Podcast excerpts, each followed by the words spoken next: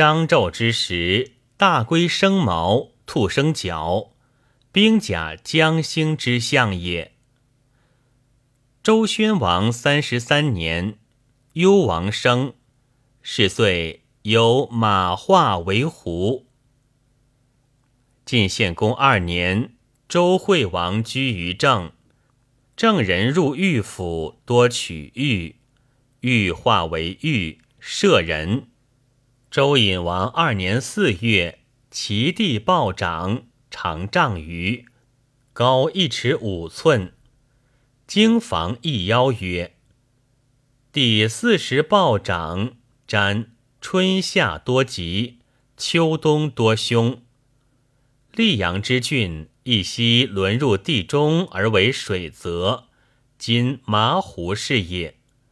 不知何时。”熨斗书曰：“一之轮，阴吞阳，下相屠焉。”周哀王八年，正有一妇人生四十子，其二十人为人，二十人死。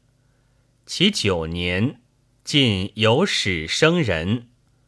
吴赤乌七年，有妇人一生三子。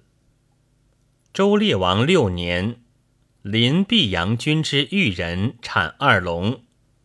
鲁延公八年，齐襄王田于贝丘，见使，从者曰：“公子彭生也。”公怒，射之，使人力而提，公惧，坠车伤足，丧惧。